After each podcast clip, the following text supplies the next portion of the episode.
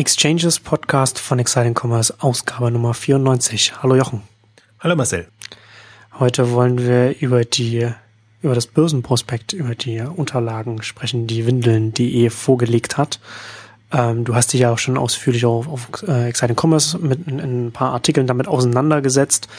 Ähm, ich finde es ganz interessant, dass, dass der China-Anteil da äh, sehr hoch ist. Also da glaube ich, ist auch ein Aspekt, über den wir jetzt gleich noch sprechen werden. Aber grundsätzlich vielleicht erstmal, welche Kennzahlen oder, oder Entwicklungen, die Sie da offenbart haben, fandest du denn jetzt am, am spannendsten oder am, am interessantesten? Was hat irgendwie den, den interessantesten Einblick in, in die Geschäftsentwicklung gegeben? Äh, Im ersten zuerst mal, dass, dass Sie sehr tief blicken lassen. Also Sie stellen wirklich sehr ausführlich dar, was Sie machen, also woher Sie kommen, wohin Sie gehen, ähm, wie Ihr Geschäft strukturiert ist, also wirklich in unterschiedlichsten Arten und Weisen, nach Ländern, nach Geschäftsfeldern. Also das ist ähm, sehr ergiebig für jemanden, der sich für das Thema und den Markt interessiert. Es gibt ein Ding vielleicht, was, was enttäuschend ist, dass man nicht wirklich genau rausfindet, wie stehen sie jetzt am deutschen Markt da in der Tiefe, ähm, sondern nur auf Umsatzlevel. Das hätte natürlich den einen oder anderen noch interessiert. Aber ansonsten bekommt man ein sehr umfassendes Bild von der gesamten Entwicklung.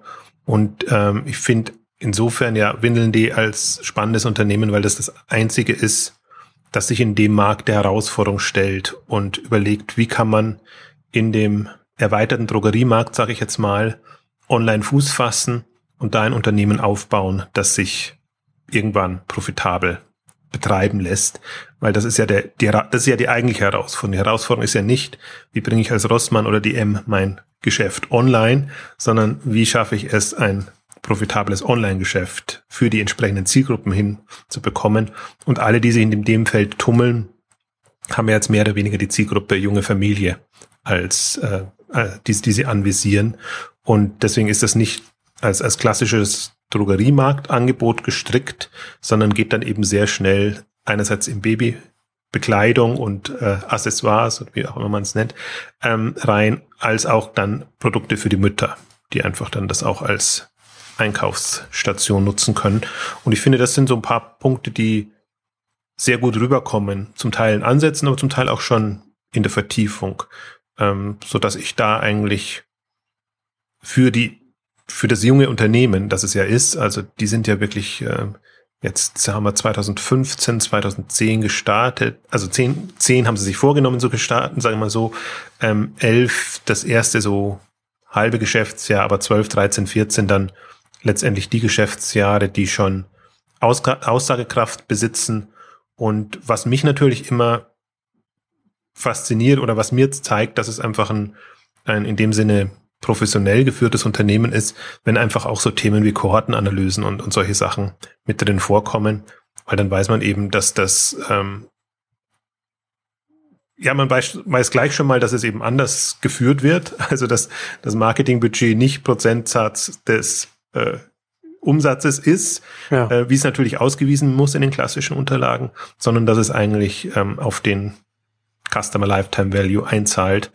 Und ähm, da finde ich es ohnehin, Windeln.de hatten wir schon immer mal wieder das, was an Unterlagen da war, auch bei Exciting Commerce, ist ähm, mitführend in diesen Kennzahlen jetzt auch auf dem, auf dem Level.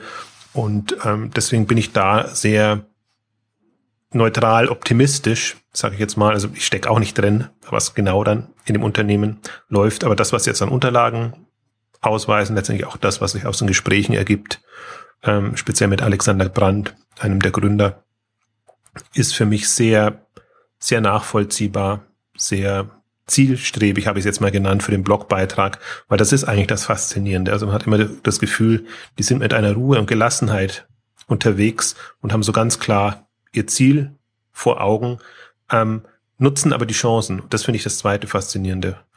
Ähm, dass, dass sie sowohl, also zwei Themen, die mich eigentlich ähm, irritiert haben, na, irritiert ist das falsche Wort, aber irritiert, das eine hat mich irritiert, und das war der Windelbar, die, der, der Shopping Club, den sie schon relativ früh gestartet hat, haben und wo man natürlich im ersten Moment denkt, ah, noch ein Shopping Club und ähm, müssen sie das jetzt auch noch drin haben, ähm, was sie aber sehr schlüssig in dem Dokument auch nochmal verplausibilisieren können, dass sie sagen, das ist unser Kundenbindungsinstrument der Wahl, gibt mehrere.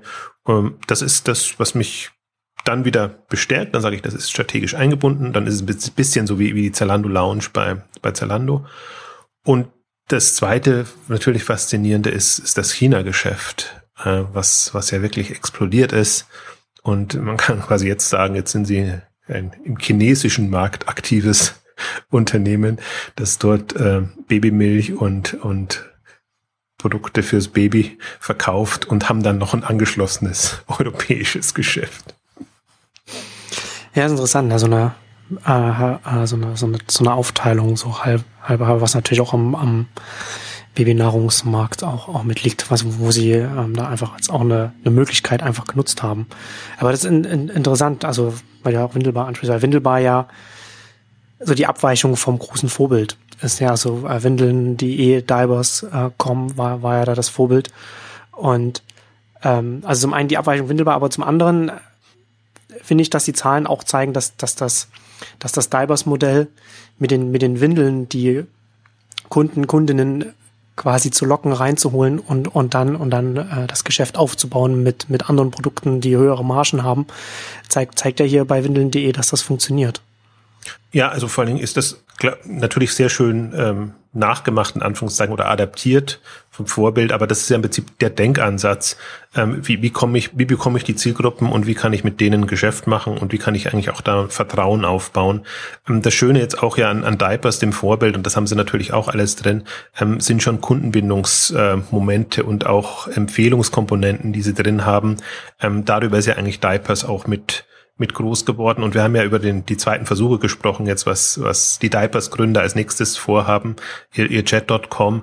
Und das sind ja alles so Komponenten, die dann wiederkommen, wo man einfach merkt, ähm, das ist nicht so ein ähm, ja, klassisches Shop-Betreiber-Modell, sage ich jetzt mal, Einkauf, Verkauf und dann ist halt ein Online-Shop da, sondern die, die, also in dem Fall konnten sie es natürlich nachahmen oder adaptieren, ähm, aber die Diapers-Gründer jetzt in dem Fall haben sich wirklich was dabei gedacht und im Prinzip ja auch alle, selbst Amazon mit seinem Family Hood-Programm, falls es das noch so gibt, äh, aber hat, hat gerade für dieses Segment und diese Zielgruppe sich einfach, ja, Kundenbindungsinstrumente, also implizite Kundenbindungsinstrumente überlegt, damit sie mit dieser Zielgruppe quasi mitwachsen können. Und das ist adaptiert, aber ich glaube auch im, im, im europäischen Markt ist das Shopping Club Modell ähm, viel klarer positioniert. Also in, in, in USA findet man, also A ist der, der Markt ohnehin schon äh, irrsinnig wettbewerbsintensiv, was, was die Discount ähm, Bereiche angeht.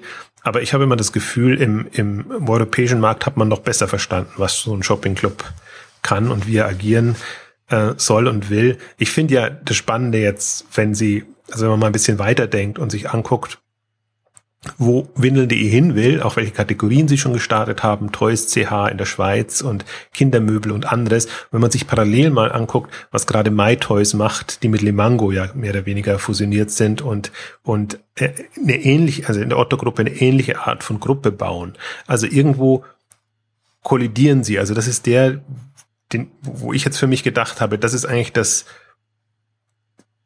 der erste Wettbewerber um den es eigentlich geht, weil im Prinzip MyToys sich auch entsprechend umpositioniert hat, auch mit diesen schicken Reitern arbeitet und im Prinzip jetzt sich genau aus der Gruppe auch diese ganzen ähm, ja, ähm, Shops oder, oder Konzepte ähm, einverleibt hat, mir fällt kein charmantes Wort ein gerade, also gebündelt hat, um, um, um da wirklich diese Zielgruppe anzusprechen. Und ähm, ganz so weit ist äh, Windeln.de noch nicht und Sie gehen auch sicherlich ein bisschen in eine andere Richtung, beziehungsweise MyToys hat die Herausforderung gerade, vielleicht läuft Windeln auch da rein, dass sie eben schon bestehende Einheiten integrieren mussten. Es war Mirapodo so, das ist bei Limango so.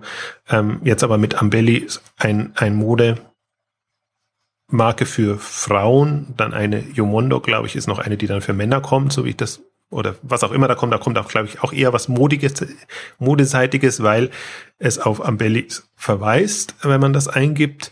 Also die, die bauen gerade auch und vor dem Hintergrund finde ich es natürlich immer interessant. So viele Einsichten hat man in MyToys nicht, obwohl sie, obwohl Otto auch immer natürlich Geschäftszahlen veröffentlicht, aber da kann man jetzt so ein bisschen besseres Gefühl dafür bekommen, für den Markt und für die Zielgruppe. Ja, das ist auf jeden Fall interessant. Ähm, nach der kurzen Unterbrechung möchte ich noch mal mit dir noch über die Aufteilung bei den Bestellungen zwischen Bestandskunden und, und, und Neukunden sprechen, weil ich jetzt, also ich würde gerne noch ein bisschen intensiver über das, über den Lifetime Cycle der, der Kunden äh, mit dir sprechen. Anruf bei Shoplupe. Alltag aus dem E-Commerce-Beraterleben. Ehrlich, kompetent, sympathisch, bayerisch. Das Telefongespräch mit Johannes Altmann und David Reiner von Shoplupe.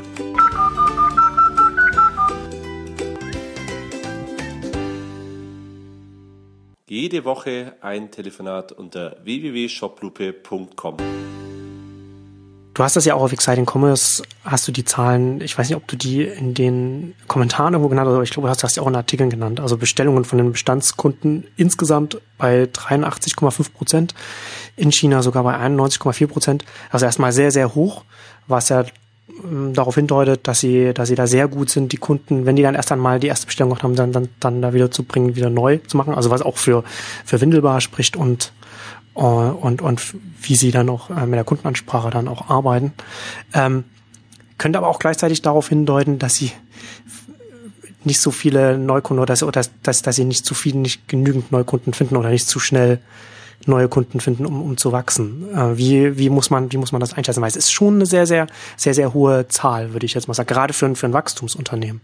Absolut, wobei ich es eher andersrum sehen würde. Wenn die das mit denen auf dem Level so gut schaffen, das heißt ja nur, sie, sie können im Prinzip ähm, sich's aussuchen. Also bei ja. den Wachstumsraten würde ich mir jetzt noch keine Sorgen machen, die, ja. die sie gerade haben. Also wenn sie mit quasi einer Stammkundenbindungsmodell diese Wachstumsraten hinbekommen, ähm, dann eher allen Respekt. Ähm, kann, kann ich schlecht einschätzen, wie der, wie der Babymarkt tickt. Also ausgeschöpft werden sie sicherlich noch nicht haben, aber wie, wie gut man den jeweils ansprechen kann, ähm, das ist sicherlich eine, eine, eine Frage, die sie, also ein Punkt, den sie rausfinden müssen. Und ich, sie haben ja ein, ein Marketingbudget definiert, dass sie, wenn ich es jetzt recht in Erinnerung habe, zur Hälfte über SEO und SEM-Maßnahmen machen, aber sie testen ja auch ähm, TV-Werbung und im Prinzip alles Mögliche, denke ich auch Beileger und so. Und also beziehungsweise Beileger haben sie sogar ausgewiesen, dass sie darüber auch nochmal Geschäft machen. Also das ist so die Zusatzeinnahmen, ähm, die sie haben.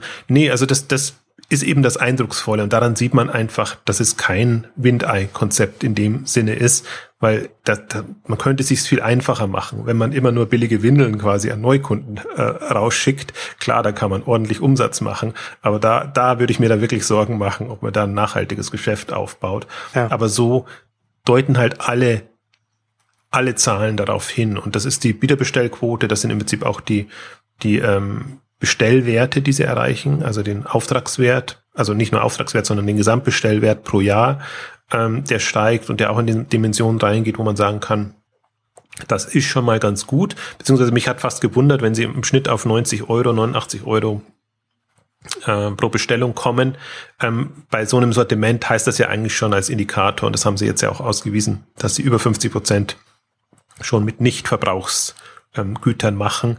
Ähm, also das ist ähm, jetzt von der, also top-down betrachtet, gehen für mich alle Indikatoren in, in die richtige Richtung. Natürlich haben sie un, äh, unterm Strich noch nicht die Profitabilität, also noch nicht annähernd diese Profitabilität, ähm, die man erwarten würde, A, generell von einem nachhaltigen Unternehmen und dann von einem Unternehmen, das an die Börse geht. Also das wäre nochmal ein ganz anderes Thema, ähm, ob ob sie dafür jetzt schon reif sind. Ich sehe so ein bisschen die, die Problematik oder ich würde, ich, ich denke mir immer, wenn das jetzt ein Sommerunternehmen wäre, dann wäre das jetzt in der Phase, so wie HelloFresh und andere, äh, die einfach mal so ein paar hundert Millionen Euro bekommen, um dann international zu expandieren und quasi den, den Sprung zu machen. Da es aber kein Sommerunternehmen ist, würde ich jetzt eher sagen, es ist in diesem ganzen Wachstumsuniversum aus meiner Sicht eines der solidesten Unternehmen. Und deswegen wird es spannend sein zu verfolgen, ob man da einen Börsengang hinbekommt und vor allen Dingen, in welcher Größenordnung man dann einen hinbekommt. Also ich finde, das ist schon jetzt eine, eine, interessante Konstellation. Goldman Sachs ist drin. Sie waren bis jetzt immer stolz darauf verwiesen, dass sie eigentlich gar keinen Finanzexperten haben im Haus, also so wirklich im, im ähm, weil, weil sie einfach von der Systemseite so ähm, sich das strukturiert haben, dass sie lieber einfach, aber leicht steuerbar quasi, dass das das ähm, Kernmanagement mitgemacht hat. Und jetzt haben sie ja explizit sich nochmal einen CFO auch geholt, ähm, der eben Börsenerfahrung hat. Und ähm, insofern ist jetzt die große Frage, wie sie das verkaufen können. Aber interessant ist ja jetzt, sie, sie, und ich vermute, das ist so ein, ein Grund auch, dass sie sich ein bisschen jetzt an die vielleicht kommende Etsy-Welle anhängen können. Also Etsy hat jetzt für Mitte April, haben wir jetzt eigentlich schon, also jetzt für diese nächste Woche, also ähm, angekündigt, tatsächlich an die Börse zu gehen. Und da wird man ja sehen, wie das klappt. Also auch ähm, utopische Bewertung für das, was sie an äh, Provisionsumsatz ähm, vorweisen können. Ähm, aber so eine Grund E-Commerce-Euphorie möchte ich es gar nicht nennen, aber eine positive Stimmung dem E-Commerce-Markt gegenüber ähm, erkennt man ja und ähm, alle ja, ich, ich zögere so ein bisschen, weil es gibt, es gibt sowohl als auch Beispiele. Also jetzt im, im deutschen Markt hat es jetzt noch keine Einbrüche gegeben. Zalando steht noch gut da, Rocket steht noch gut da. Also die haben das irgendwie so, so gedeichselt, dass sie stabil sind, aber die Haltefristen sind auch zum Teil nur abgelaufen. Und bei den anderen ist es immer je nachdem, wie, was sie gemeldet haben. Also wenn sie halt, sobald sie ein bisschen unter dem Plan waren oder irgendwie eine, für eine Irritation gesorgt haben, ist das sofort extrem eingebrochen. Ähm, wobei ich, man immer dazu sagen muss, sind auch mit extrem hohen Bewertungen an die Börse gegangen. Also das ist alles sehr, sehr, da ist die, eben diese Grundeuphorie ist da oder im Prinzip auch das Geld ist da, damit man äh, auch die, diese Preisvorstellungen zahlen kann. Und ich glaube, das ist jetzt, ich weiß nicht, wann Windel.de das jetzt genau vorhat. Ich meine, jetzt sind sie zumindest gerüstet, aber wenn sie schon mal solche Unterlagen vorlegen, ähm, dann ist es eher davon auszugehen, dass es vergleichsweise schnell geht. Also dann können sie eventuell im Windschatten von, also Etsy ist der heißeste Kandidat, aber vielleicht noch anderen äh, tatsächlich den Sprung machen. Aber zwischen Etsy und Windel.de könnte, könnten die Unterschiede ja jetzt nicht größer sein. Also außer, dass man beide im weitesten Feld zum, zum Online-Handel zählen. Nee, das, das nicht, aber das ist halt, wäre halt dann ein größerer US-Börsengang. Oder das ja. wird halt jetzt schon als, als größter Börsengang seit New Economy in New York äh, jetzt. Ach, wird, ach, wird das, wird Etsy tatsächlich so ein großer Börsengang werden? Mhm. Okay. Ja, ja. Die, die wollen äh, mit einer Bewertung, wenn ich das jetzt richtig äh, mich erinnere, mit 1,7 Milliarden Oh. ähm, an die Börse gehen und da. Da habe ich die äh, Größenordnung von, von Etsy selbst wohl ein bisschen äh, unterschätzt. Das war mir, das war mir nicht klar, okay? Ja, also weil sie eben den Außenumsatz natürlich als, als Referenz auch so ein bisschen nehmen und der, der, das sind ja, glaube ich, über zwei Milliarden jetzt ähm, Dollar okay. gekommen im letzten Jahr. Natürlich bleibt ihnen nur so zehn Prozent maximal ähm, übrig. Gut, bei der Größenordnung hat man natürlich dann, gibt es natürlich einen Windschatten, wo, wo was ja, anderes also nicht Unternehmen vom, nutzen kann. Klar. Vom Modell her überhaupt gar nicht und das würde ja auch gar nicht helfen. Also das so, so äh, ausgefeilt tickt die Börse ja nicht, dass sie da jetzt noch äh, sagt, ich brauche jetzt als Referenz irgendwie noch einen äh, Baby-Windeln-Versender, sondern äh, da ist die Kategorie E-Commerce schon eine die ja. Nische im Vergleich zu dem ganzen Börsenuniversum. Also ähm, ich glaube, da muss man nicht so ähm, da, da, da, da tickt das einfacher, also jetzt in der, in der Wahrnehmung des Marktes, jetzt nicht was die Kennzahlen angeht, das, da möge man mich nicht mit, missverstehen. Also ich glaube schon, dass, dass, dass die auch professionell versuchen, jetzt so ein Unternehmen einzuschätzen. Aber letztendlich geht's ja da auch darum, findet man ein paar, also was heißt ein paar, das ist jetzt auch wieder so, so hin, flachsig hingesagt, äh, findet man ein paar große Fonds und, und Anleger. Ich finde immer so witzig, dass da sofort eine Diskussion kommt, da werden jetzt die Kleinanleger über den Tisch gezogen, als ob wir noch Kleinanleger an der Börse hätten, die, die äh, wirklich da äh, äh, eigenständig agieren. Also es geht halt darum, ob die, die professionellen Anleger letztendlich anspringen und ähm, damit ist der, der, der erste Preis mal gesichert und dann geht es ja da eh darum, ob das ein halbes Jahr durchhält und wie sie sich dann entwickeln. Ich finde es mutig, trotz allem, weil ich sie noch in einer extremen Wachstumsphase sehe und die Frage ist, ob die Börse das schon so sieht. Also bei, ja, jetzt, Sie sagen, Sie haben die, die, haben die Quartalszahlen für das erste Quartal mit veröffentlicht. Ähm, das sind Sie jetzt nicht mehr bei ganz 100 Prozent, aber doch immer noch in diesem, diesem hohen zweistelligen Wachstumsbereich.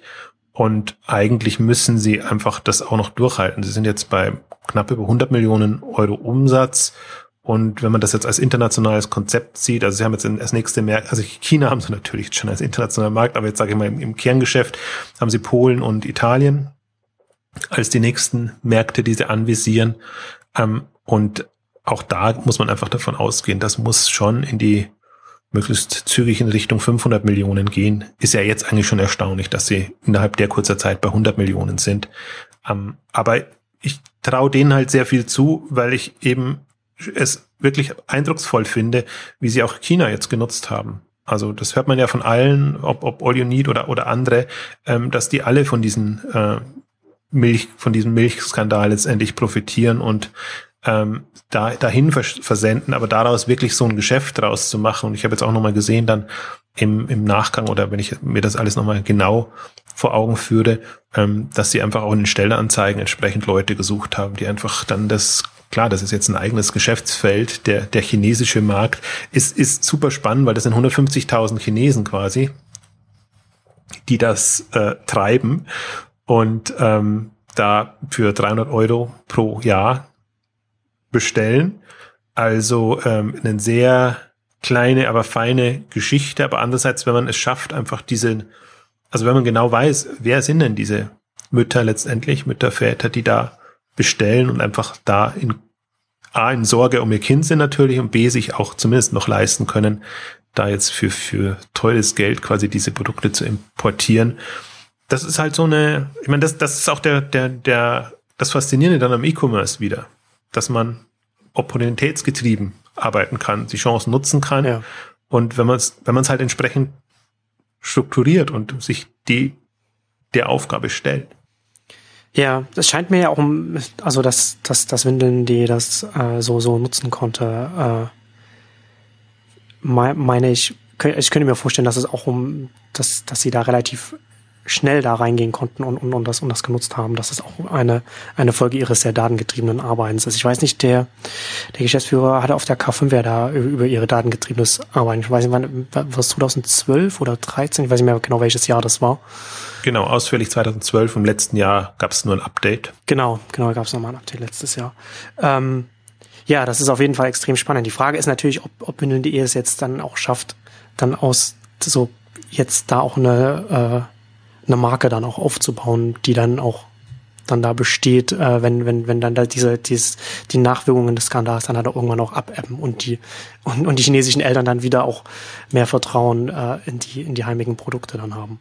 Das wird aber, das wird generell bei Windel die, die Herausforderung sein, dass, dass sie von einer Baby- oder Müttergeneration zur nächsten quasi ähm, sich, sich ja. wieder anpassen müssen. Deswegen, das ist ja nicht so ein, so ein stetiges Geschäft. Also wenn man nicht aufpasst, kann es da zu sehr großen Wellen kommen, wenn man einfach eine Generation verpasst. Genau. Das ist ja letzten Endes auch die, die, die Herausforderung, die man jetzt, was auch das Problem für, für, für Investoren oder Anleger auch sein wird, weil das Unternehmen ja noch so jung ist, dass man gar nicht weiß, ob sie das schaffen. Also wenn sie jetzt seit fünf Jahren äh, knapp agieren, dann haben sie ja jetzt quasi immer noch die, die, die äh, Kunden, die, die sie jetzt abdecken.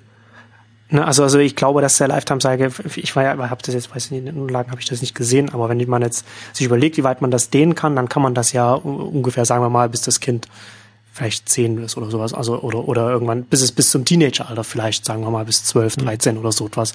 Das ganze Kindheitsalter kann man abdecken. Und dann wird es natürlich interessant sein, wie sie das, wie sie, wie, wie sie markentechnisch und äh, als Unternehmen das schaffen, das dann weiterzutreiben.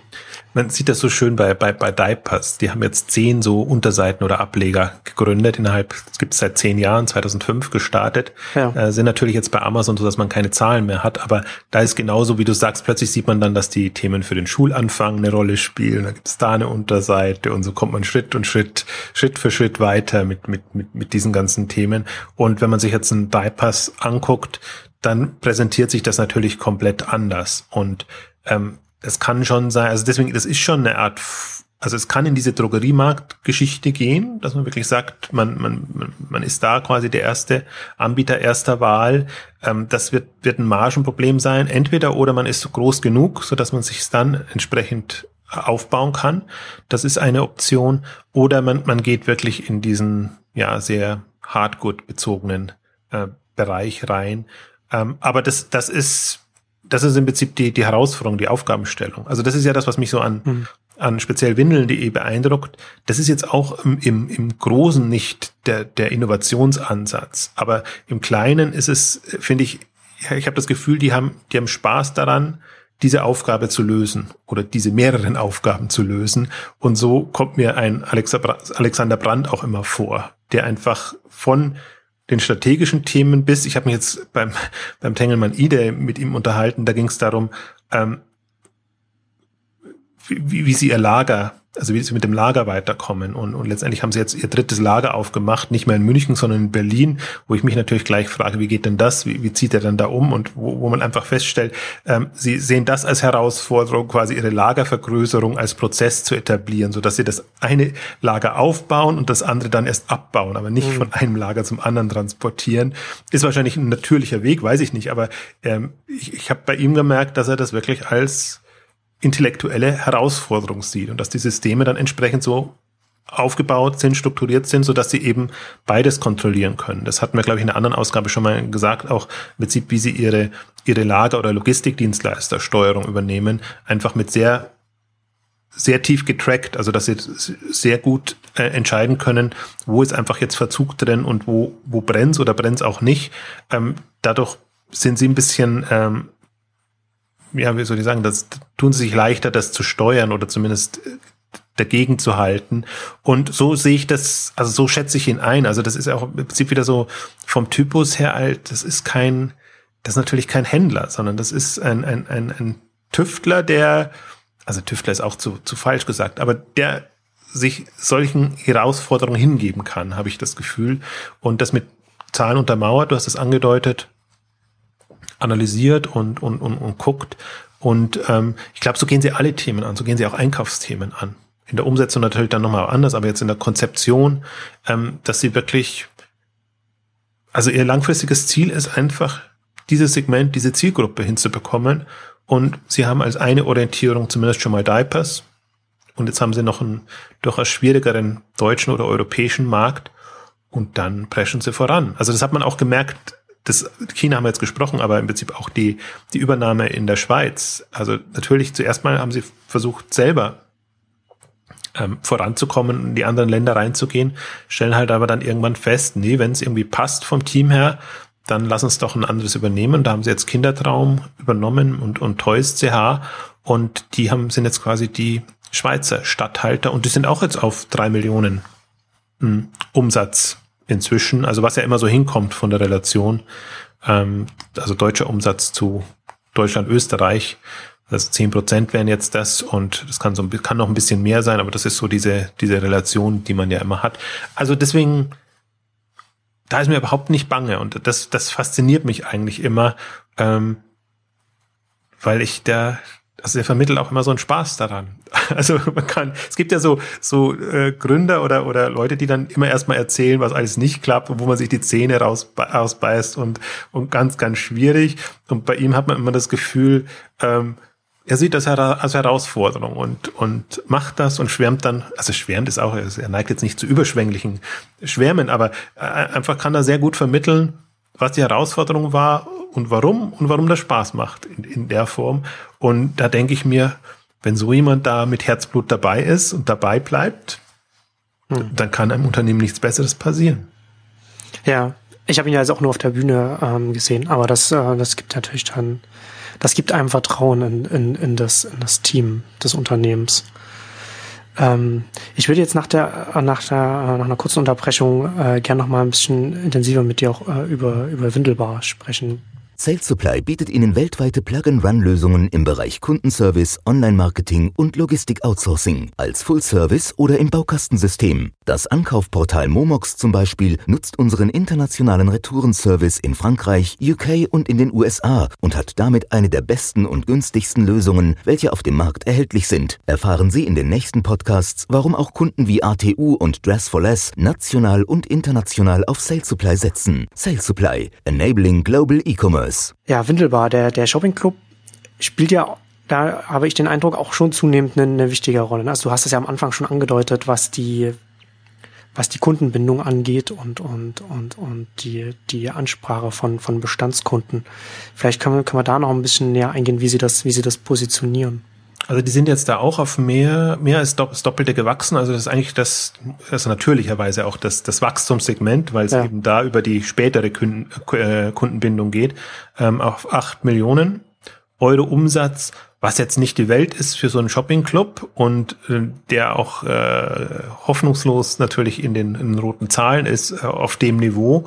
Ja, aber, aber er ist halt kein selbst, er ist ja kein eigenständiger Shopping-Club, sondern eben Teil von von von Windeln.de und so muss man es dann schon, ja aber betrachten. wird als quasi eigenes ja. eigenes Geschäftsfeld ähm, mhm. Profit Center letztendlich geführt oder ist auch zumindest so ausgewiesen.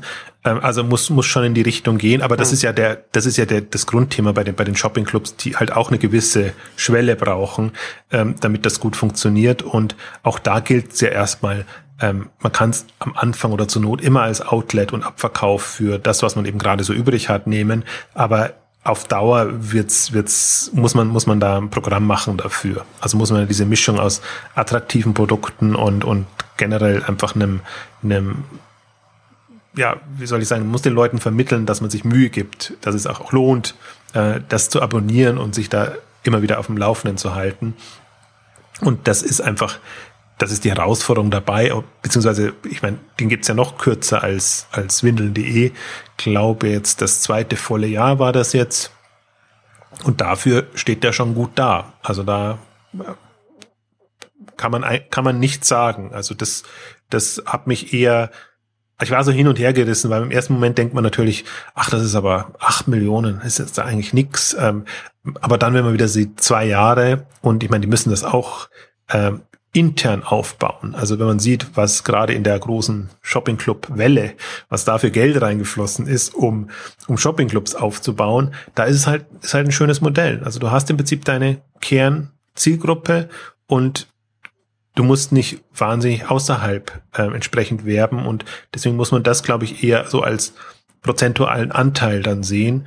Und ähm, das ist auch von der Quote her, also das ist, ist interessant, also man kann wirklich sehr viel aus den Zahlen raus ähm, weil man sich ja auch mal überlegen kann. Also so ein, so ein Aktionskonzept, das passt ja, also sehr eher unwahrscheinlich, dass du was findest da. Also von der Masse. Also kannst nicht davon ausgehen, dass 90 Prozent oder 100 Prozent ähm, deiner Kunden da tatsächlich zuschlagen und, und was finden, sondern dadurch, dass es eben eine, eine begrenzte Auswahl ist von Produkten, ähm, musst du einfach sehr gut sein in der, dass du den Geschmack triffst und auch, also so solche Zahlen gab es bisher auch nicht. Also das, sowas findet man auch noch nicht bei Zalando. Zalando Lounge gibt es zwar, die wird gemeinsam ausgewiesen mit ihrem, ihren sonstigen Aktivitäten, wo dann auch die Outlets drin sind, aber natürlich das, das prägende Segment ist da schon die Zalando Lounge.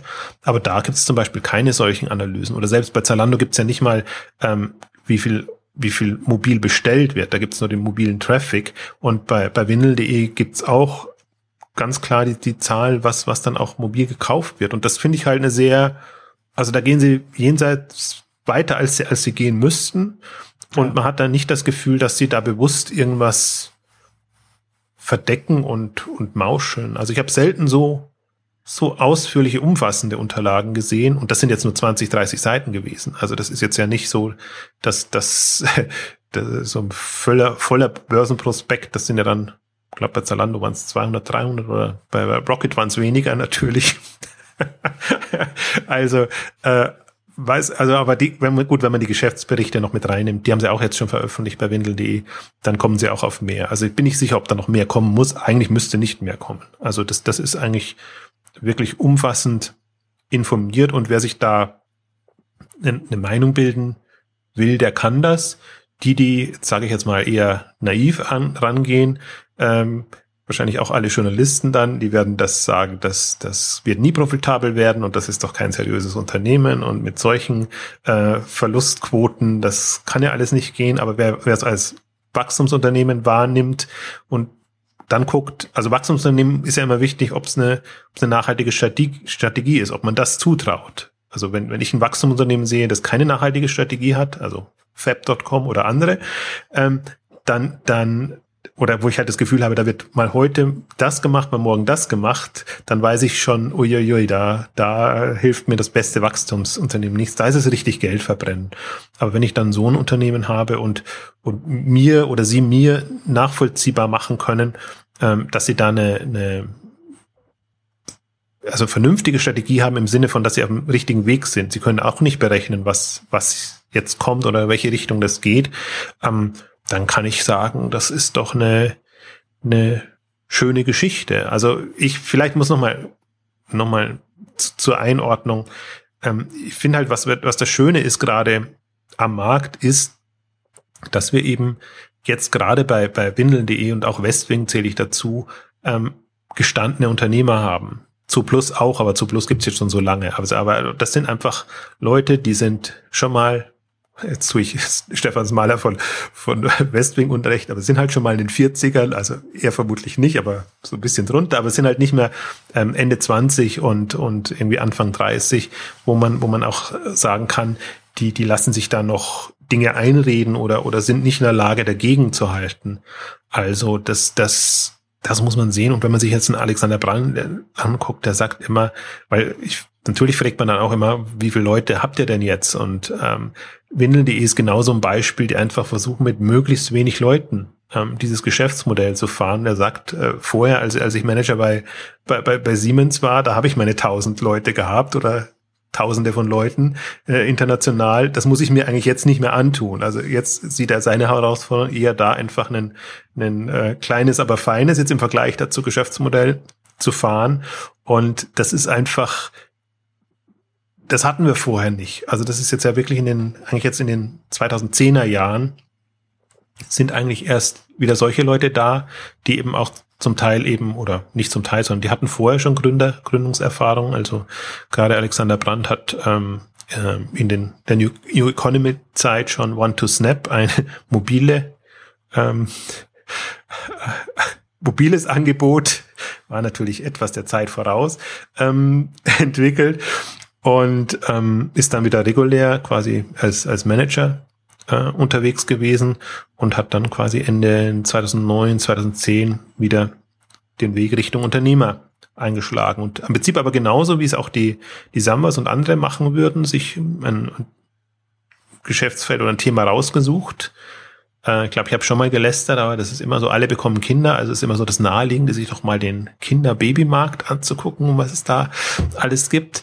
Also natürlich auch die Motivation, aber wenn man sich dann halt mal anguckt, was, was Diapers da geleistet hat und wenn man das auch als, also wenn man sich es wirklich intensiv anguckt, und das war für mich das Faszinierende eigentlich schon in den ersten Gesprächen bei ihm immer, ähm, dass man halt echt das Gefühl hatte, der konnte, der kann das Ding in- und auswendig. Also der hat, der hat, hat über Dinge erzählt oder gesprochen oder sich angeguckt, ausprobiert, ähm, die ich, da ich ja immer alle Branchen mir angucke, so als Überflieger gar nicht wahrgenommen habe, so am Rande, ja, aber wie es genau funktioniert, wie so ein Loyalty-Programm funktioniert, wie diese Empfehlungskomponenten funktionieren, also wie auch so ein, so ein Markt letztendlich funktioniert. Ich vermute auch dieses, dieses, was Sie jetzt halt beschrieben haben, dass, dass Sie eben äh, quasi Windeln als Lockmittel nehmen, ähm, das konnte man ja sehr schnell herausfinden.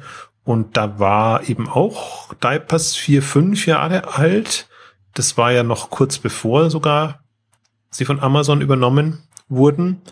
Ähm, also ja, also da, sonst würde man sich wahrscheinlich überlegen, ob man das nochmal macht, aber äh, also das, das, das ist schon mal eindrucksvoll. Und das Zweite, was, was eben auch gerade in dem Fall eindrucksvoll ist, und da gibt's auch weniger, da ist Mr. Specs noch ein Beispiel, das Windeln ein Beispiel, wie man jenseits der Sambas quasi seine Investoren zusammenbekommt. Auktionata ist da auch noch ein Beispiel, fällt mir gerade ein. Also die, die wirklich Outfittery. Es gibt inzwischen ähm, viele, also aber die, die, ähm, die haben es einfach doppelt schwer, weil sie einfach nicht mit diesem Samba-Pfund wuchern können, sondern sie müssen natürlich haben sie den Vorteil haben sie schon, dass ein internationales Interesse inzwischen da ist und dass, dass man schon ähm, zumindest die Chance bekommt, sich da zu präsentieren. Aber man muss einfach sehr gut argumentativ unterwegs sein und in dem Fall, das ist jetzt wieder interessant, können wir kurz kurzer Schwenk noch noch zu Burda, ähm, weil Burda haben wir eine ausführliche Ausgabe gemacht und Burda ist ja gerade so am hin oder Acton Capital jetzt in dem Fall. Äh, MyTheresa verkauft, andere verkauft und beide Börsengänge sind ja sowohl Etsy als auch äh, Windeln.de ist ja Acton Capital mit dabei. Hm, also die haben jetzt gerade auch so so da einen Lauf oder haben zumindest die Chance da entsprechend auch wieder äh, rauszukommen. Ich will damit nur sagen, auch, auch Acton zähle ich durchaus zu den anspruchsvollen Investoren, die sind da sehr früh reingegangen. Wobei da wieder so das Netzwerk natürlich auch eine Rolle spielt. Da, da kennt und kannte man sich schon jetzt in dem, in dem Münchner Bereich und gerade Konstantin Urban war lange bei, bei Holzbrink in unterschiedlichen Bereichen. Also das sind jetzt keine unbeschriebenen Blätter. Und, aber das meine ich eben mit gestandene Unternehmer oder gestandene Persönlichkeiten, die da so ein Unternehmen aufziehen. Ähm, das ist halt schon was anderes und das ist für mich auch interessant zu verfolgen, weil ich typischerweise ja davor immer nur mit Gründern zu tun hatte, die ein ja, E-Commerce spannend fanden, aber die mit einer gewissen, was manchmal nicht schlecht ist, aber jetzt sich auch nicht bewährt hat, mit einer gewissen Grundnaivität einfach in das Thema einsteigen. Und da ist es für mich immer faszinierend, wenn ich mir denke, das ist jetzt auch so ein junger Gründer, in Anführungszeichen jetzt aus meiner Sicht, also neues Thema, wenig Umsatz und diesen ganzen Ärger, den man am Anfang hat, aber halt mit dieser komplett anderen Einstellung, mit dieser, dieser, was ich bei Alex Brand eben immer sehe, diese Grundgelassenheit, die da da ist. Und die haben einfach, für mich ist es inzwischen wirklich schon ein Phänomen. Es gibt eine Handvoll, zwei Hände voll, nicht ganz, ähm, von, von Leuten, die passen voll in das Raster rein. Also die, die machen ihr Ding, lassen sich auch nicht irritieren, sind, können sich professionell verkaufen, also nicht, nicht im amerikanischen Stil, dass, dass sie sich auf die Bühne stellen und irgendwie ähm, sich da selber auf die Schulter klopfen, aber die einfach wissen, was sie, was sie machen, was sie können, was sie wollen und da so ihr Ding machen. Und so, also das fasziniert mich, deswegen hatten wir ja auch schon die, die, die, die letzte Ausgabe ja mit, mit ähm, Windel.de Westwing als die nächsten Zalandos gemacht. Da hat sich eigentlich nichts geändert, sondern das ist bei Westwing ist es ganz genauso, sondern äh, der Stefan Smalle hat jetzt wieder seine Unterlagen rausgeholt und hat gesagt, von Anfang an wollten wir da in die Richtung gehen. Wir wollten erstmal den Shopping Club haben, damit wir eben so ein Kundenbindungsinstrument haben. Dann haben wir unser Westwing Now. So sollte es natürlich damals nicht heißen, aber im Prinzip unsere kuratierte Auswahl für den, für den Bereich. Und da merkst du einfach, an dem, an dem, sagen wir mal, zehn Jahresziel würde ich es jetzt mal nennen, da hat sich nichts geändert. Und, aber das, wie sie da hinkommen, ist sehr unterschiedlich. Und deswegen bin ich da jetzt bei, bei Windeln.de, habe ich auch in keinster Weise die Sorge, dass die da ankommen werden, wo sie hinwollen. Also es kann jetzt höchstens passieren. Ich habe mir jetzt den Gesamtmarkt nochmal angeguckt, ähm, auch was, was schon passiert ist in dem Bereich. Und es gab ja diese, also wenn man jetzt mal sagt, im, im deutschen Markt wird es ähnlich laufen wie im US-Markt. Dann gab es in dieser New Economy-Zeit einfach diesen ganzen Börsengänge, die haben drei, vier, fünf, sechs Jahre durchgehalten, mehr das schlecht als recht. Und dann sind sie vergleichsweise günstig aufgekauft worden, ähm, weil die Kurse natürlich eingebrochen sind und ähm, sind dann alle irgendwo bei anderen Unternehmen gelandet. Und selbst wie wir das letzte Mal über, über Net-a-Porter gesprochen haben, ist jetzt nicht so ein Fall, weil es nicht an der Börse war, ähm, aber im Prinzip auch so irgendwann verkauft man's und das kann auch immer noch bei bei Windel.de natürlich auch passieren. Also könnte ja sein, es ist sehr un, un, unwahrscheinlich, dass ein, ein Rossmann oder ein, ein DM oder ein Müller sich irgendwann Windel.de schnappt. Wahrscheinlicher ist es sogar, dass, dass ein internationales ja. Haus wieder kommen muss. Aber das passiert halt, wahrscheinlich irgendwann wird es solche Anfragen geben und dann wird man sich überlegen, ob man das macht oder ob man nicht weitergeht. Das Schöne an also sie sind noch nie an der Börse. Es kann ja immer noch passieren, dass, dass vorher jemand kommt, der, der, der sich das schnappt und irgendwie als strategischer Partner einsteigt. Also das ist ja nur eine, eine, eine, ein Sichtbarmachen eigentlich der, der Ambition. Ähm, aber da die Wahrscheinlichkeit immer sehr, sehr unwahrscheinlich ist, äh, dass, dass sowas passiert, ähm, hält man sich einfach mit einem Börsengang, finde ich, alles offen. Und okay. ich bin mal sehr gespannt. Ja, das ist auch das da wollte ich auch noch mit dir noch darüber sprechen, ähm, was da deine Einschätzung ist, warum man, warum man jetzt an die Börse geht. Du hast es ja vorhin schon gesagt, es ist jetzt noch ein Wachstumsunternehmen, die haben noch sehr viel international, was, was sie expandieren können und, und, und auch hier in Deutschland, in den Kernmärkten können sie da noch sehr viel nach oben gehen.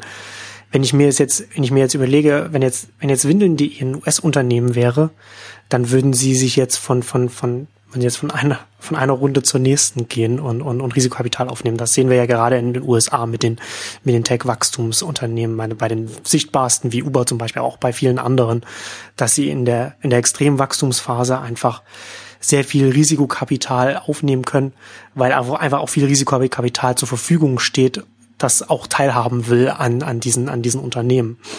Ähm, wie, wie muss man, wie muss man sich das, wie muss man das hier einschätzen?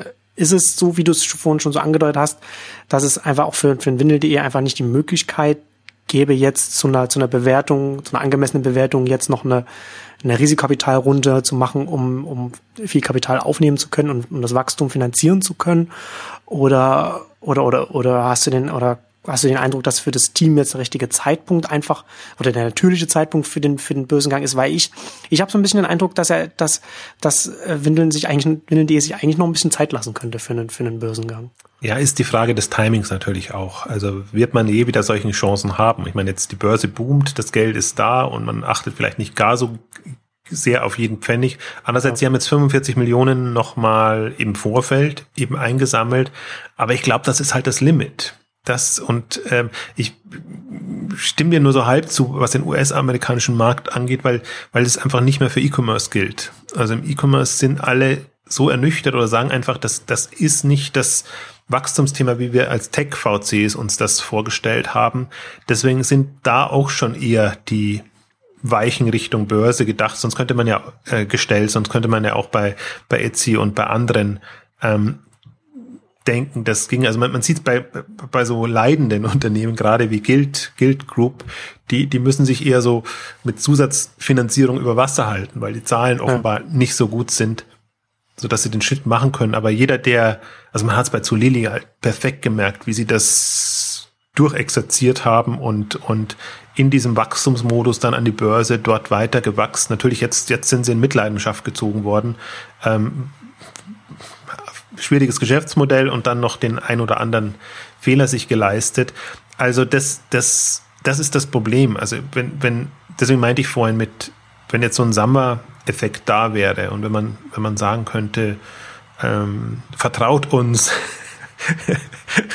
es wird alles gut, wir machen das, oder halt ähm, verplausibilisieren kann, welches Umsatzlevel eigentlich erreicht werden soll, damit das ähm, profitabel arbeiten kann, dann gibt's nicht viel andere Wege und die, also gerade, ja, Windeln.de muss einfach jetzt, also das kann, oder das, das dürfte nicht alles organisch laufen. Oder sagen wir mal, die, die, die Chance wäre, dass es eben nicht organisch ähm, wächst, also durch Zukäufe und, und, und, und Fusionen.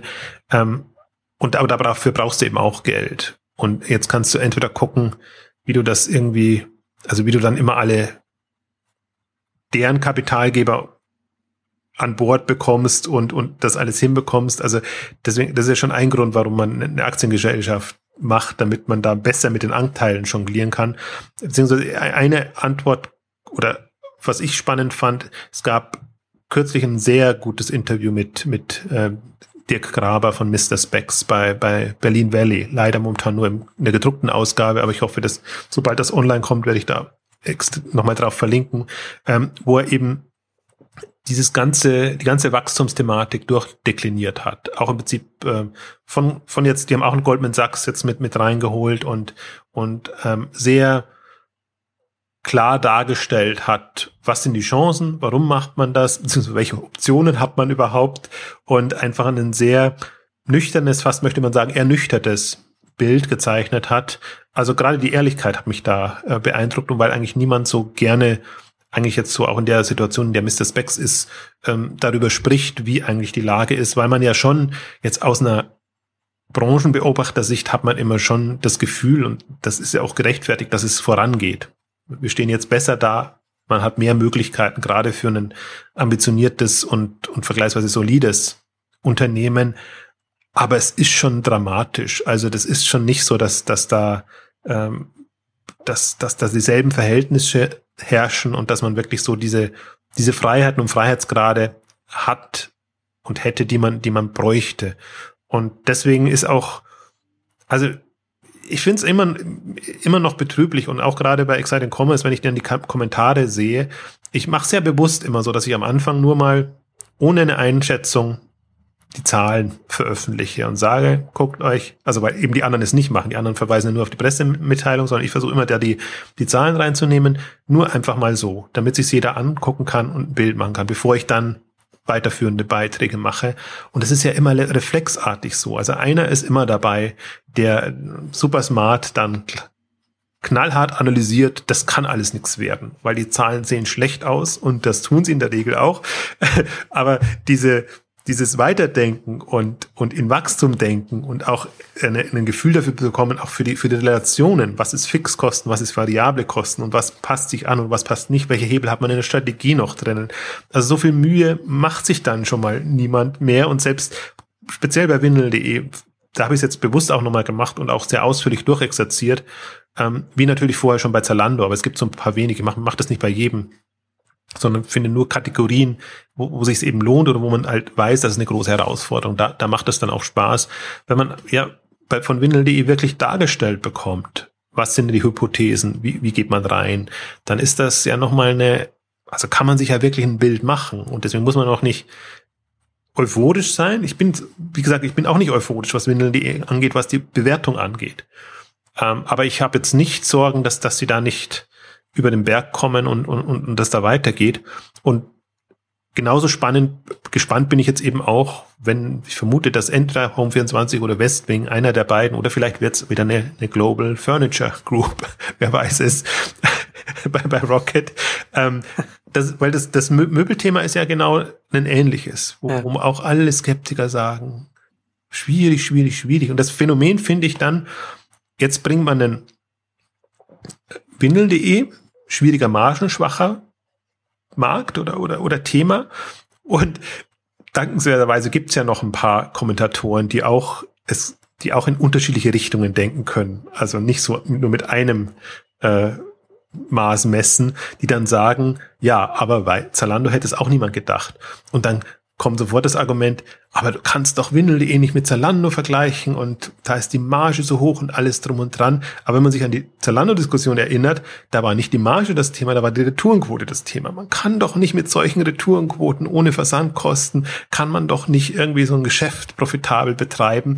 Also das ist, jetzt im Kleinen, also ich sehe das immer nur so quasi im, im Brennglas, jetzt im, im Blog, in den Kommentaren. Das ist aber ja genau so, wie es läuft in der Branche, aber natürlich dann auch ähm, in, ja. der, in der Börsenbewertung, dass, dass man da wirklich so, ach, also so überfliegermäßig rangeht und mit seinem Allgemeinwissen.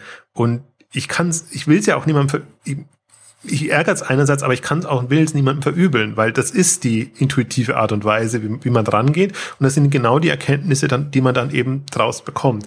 Ähm, ich ärgere mich nur dann immer, wenn es persönlich wird, weil der die Unterstellung eigentlich immer ist, guckt doch mal genau hin und seid ihr blöd, dass ihr bestimmte Dinge nicht seht, ähm, wenn man sich eben genau, wirklich genau mal befasst hat mit dem Thema und ich bin inzwischen auch nicht mehr so, vielleicht war ich das vor fünf oder vor zehn Jahren noch so, dass ich mich da ähm, einseifen habe lassen mit bestimmten Punkten oder Annahmen. Ähm, man hat einfach Hypothesen, die, die sich nicht bewährt haben. Und da ist man natürlich voreingenommen dann ab, ab einem gewissen Punkt. Aber ich finde trotzdem, man muss das mit einer, also mit, mit einer, mit einer Neutralität erstmal sich angucken und dann sieht man beides. Und so wie wir eigentlich, deswegen haben wir jetzt bei Zalando auch zwei Ausgaben gemacht, unter Wachstumsgesichtspunkten kurzfristig schwierig, unter Plattform, Strategiegesichtspunkten ähm, super. Also und, und genauso in dem Spagat bist du, äh, weil du die, die Bewertung oft nicht mit der Qualität des Geschäftsmodells übereinbringst. Und allein das sind schon zwei Sichten, die du haben kannst. Du kannst noch ein paar andere haben. Du kannst auch immer ein Verhältnis zu dem stationären und zu dem, dem bestehenden Markt natürlich sehen. Dann kommst du nochmal in andere Diskussionen und Themen rein. Ähm, nur diese, diese Grundnüchternheit. Ich weiß nicht, also das, das wäre für mich auch ein, ein Maß an Professionalität, das irgendwann einsetzen muss. Die finde ich noch nicht, also finde ich in der Breite nicht und finde ich aber leider auch in der, in der, wie sagt man, das Gegenteil von Breite dann, also im, im, im, im Kleinen nicht. Ähm, also für mich gibt es noch nicht genügend Leute, die sich da rein vertiefen und, und wirklich mal ja nüchtern sich ein Bild machen, weil ich komme immer wieder darauf zurück oder deswegen machen wir die ganzen K5 Depot Geschichten, machen wir auch die die Fonds und die diese Börsen ähm. Das ist die Zukunft. Also und das geht nicht so weg und selbst wenn die jetzt nicht professionell wären, dann machen sie im Markt so viel kaputt, dass es auch nichts hilft. Aber ich, das ist gar nicht meine da, davon gehe ich jetzt gar nicht mal aus, sondern das, was wir jetzt da haben, das ist schon alles sehr professionell. Alle, die jetzt an der Börse sind, Und die, wie gesagt, die Bewertung, die suggeriert immer was anderes, weil natürlich, wenn, wenn so ein Kurseinbruch kommt, dann, dann wirkt das erstmal zurück auf das Geschäft oder Geschäftsmodell, was es aber de facto nicht ist, sondern wenn du was hoch bewertest und es kommt dann eben auf eine realistische Größe, dann ist an dem Geschäftsmodell noch nichts kaputt, sondern da ist eigentlich eher in der, in der Einschätzung der, der Analysten und der Finanzwelt äh, ist, ist etwas im Argen. Hm, deswegen finde ich, ist es auch, und so gehe ich ja das Thema Börse oder diese ganzen Depot-Sachen an, dass man sich immer ein Limit setzt und, und klar für sich definiert, was ist so ein Unternehmen wert? Jetzt in dieser Wachstumskonstellation, auch meinetwegen in der Kategorie. Und da anhand dessen guckt man, ist das überbewertet oder nicht. Und das ist eben nicht von Finanzkennzahlen getrieben, sondern ist von Strategie getrieben. Und das ist, das ist genau der Unterschied, der mir fehlt. Und natürlich ist es jetzt schwierig. Ich habe mich jetzt zehn Jahre lang mit diesen Themen befasst oder eigentlich 20 Jahre mit, wenn man die, die HSE-Zeit mit, mit, mit dazu nimmt. Und dann ist man natürlich so drin und, und, und sieht bestimmte Dinge ganz anders. Und worauf ich ja immer festlege, ist, ähm, ähm, Wert lege, ist die Vielfalt. Ich möchte ja nicht ein Modell und ein Raster haben, sondern ich möchte im Prinzip zehn Dutzende Modelle haben und ich möchte die auch verstanden haben, so dass ich sagen kann, gibt es an sich Sinn oder ist es also muss ich mich einfach intensiver beschäftigen und dann stellt man halt seine Hypothesen auf, aber dann würde ich es auch erstmal nüchtern, nüchtern betrachten und nicht so, nur weil ein Groupon jetzt irgendwie ähm, ja ein Vertriebsmodell hat und, und eben mit Customer Lifetime Value arbeitet und, und quasi Marketing auf Customer Lifetime Value rechnet, kann ich jetzt nicht sagen, okay, das ist jetzt eine, das ist jetzt per se quasi eine, eine Geldverbrennungsmaschine und das vermisse ich stark und ich glaube, ich ist ja immer wieder, sage ich ja immer wieder, Handel wird nie mehr so einfach, wie er mal war. Also diese ganzen Modelle, wenn sie nicht ausgeklügelt sind, haben wir ein Problem. Und jetzt einen, einem Windel.de zu unterstellen, dass es kein ausgeklügeltes hat, nur weil es im Marktsegment ist, was halt eher klassisch traditionell funktioniert, ähm, dann, dann finde ich das schwierig argumentativ, weil ich der Überzeugung bin, ohne ausgeklügeltes Modell geht's einfach nicht mehr. Und glaub, Wobei ja auch gerade so Windeln auch zeigt, dass man, das vielleicht auf den ersten Blick so ein klassisches Segment ist. Ähm, aber wenn man es, wenn man sich genau anschaut, äh, führen sie ja letzten Endes so zwei Segmente zusammen. Also zum einen gütertäglichen Bedarf, also Drogerie, und das aber quasi nutzen, um, um, um die Kunden reinzubekommen. Mehr so als Marketingkanal, sage ich jetzt mal. Und, und ist auch, ne, ist auch durchaus sinnvoll, weil das ja die, die margenschwachen äh, Produkte sind. Und dann eben dann auch Sachen zu verkaufen, die, die ein Drogeriemarkt nicht verkaufen kann. Vom Kinderwagen bis, bis zu, zu, zu Kleidung. Also Kleidung gibt es auch im, im, im Drogeriemarkt, aber halt ist, ist Sachen, die halt größer sind, die es im Drogeriemarkt mhm. nicht geben kann. Und da kommen dann, und da kommen dann, kommen dann die Gewinne her. Und du hast das ja, glaube ich, auch geschrieben, ne, dass ihr im, im Dachgebiet da jetzt bei den, oder du hast vorhin, glaube ich, auch schon gesagt, dass sie da mit den Gütern des täglichen Betrags, Bedarfs ähm, auf unter 50 Prozent 2014 gefallen sind. Also dass sie dann mit den Gütern, mit denen sie dann Gewinn machen, die, die, die stehen dann auch schon gut da im, im, im Gesamtmix. Und da ist Ne, das sieht man schon. Also ja, es ist interessant, so diese diese diese Diskussionen, die du jetzt auch beschrieben hast, die kann man ja äh, in vielen Branchen sehen. Da gibt es dann, man man müsste jetzt meinen, dass es langsam äh, genügend Beweise gibt, um um um so ein paar Grundannahmen zu machen und, und, und nicht immer wieder äh, Diskussionen zu führen, die jetzt seit 15 Jahren oder so geführt werden. Ne, ich finde es vor allen Dingen faszinierend, weil das sind ja jetzt oft alle, die wir jetzt gerade so referenzieren, das sind Stammkundenmodelle. Also man konnte ja, ja einem, einem, äh, einem Amazon sagen schon, einem Zalando, wenn man einem Zalando was vorwerfen konnte, konnte man ihm vorwerfen, dass es ja nur eine Neukundenmaschine ist und dass das ja alles nur hypothetisch ist mit dem Customer Lifetime Value und allem drum und dran. Ähm, also das hätte ich als legitimes Argument empfunden mit dieser vielen TV-Werbung und allem drum und dran, was sehr streuverlustig ist. Aber das hier, ja. also du hast die Quoten genannt bei windeln.de, ähm, ein anderes Beispiel, wo ich sage, äh, und ausgeklügelt heißt eben sowohl Sortimentstrategie als eben auch die Online-Strategien, alles was damit zusammenhängt. Westwing ist für mich ein gutes Beispiel, wenn man, wenn man den Mode, äh, den Möbelmarkt knacken will, weil es eben über Wohnen und Einrichten kommt. Und man sieht genau, das läuft auch. Und ist sicher sogar, jetzt wenn ich bei Westwing kann man so ein bisschen weitergehen, dann sieht man ja, auch Ikea ist ja deswegen erfolgreich, weil es ein ausgeklügeltes Geschäftsmodell ist und weil man genau die ähnlichen Mechaniken letztendlich hat. Natürlich nochmal anders, weil weil, weil, die, weil sich das so gar nicht übertragen lässt auf online, weil sich dann eben die, die Beträge und, und die Margen, also nicht die Beträge, äh, die, die, der Mix nicht mehr so, so abbilden lässt. Ähm, aber man sieht auch schon im stationären Bereich, haben sich zuletzt einfach die ausgeklügelten Geschäftsmodelle durchgesetzt. Und das ist halt jetzt nochmal Faktor X im, im, im Online-Bereich. Und deswegen, also irritieren würde mich ein nur neukundengetriebenes Geschäftsmodell. Da würde ich mir wirklich Sorgen machen. Also ich bin inzwischen so vorsichtig, weil dann entdeckt man immer wieder so ein Beispiel, für das genau entgegensetzt funktioniert, wie man es eigentlich so in seinen Hypothesen hat und aber trotzdem funktioniert. Habe ich gerade so, so, ein paar jetzt auch wieder ähm, entdeckt bzw. auf den Tisch bekommen.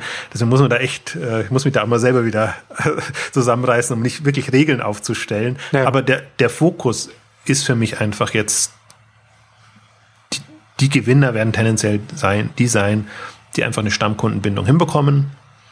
Wir haben es gesagt, bei, bei, bei Windel.de wird es spannend zu beobachten sein, ob sie den Sprung hinbekommen von der ersten, zweiten, dritten Babygeneration ist ja interessant, der, der Markt ist ja, der ist ja voll und, und so ein Babywald, wenn man das, sich das mal anguckt, das gerade auch sehr Not leidet, also so ein klassischer ähm, Versender in dem Bereich.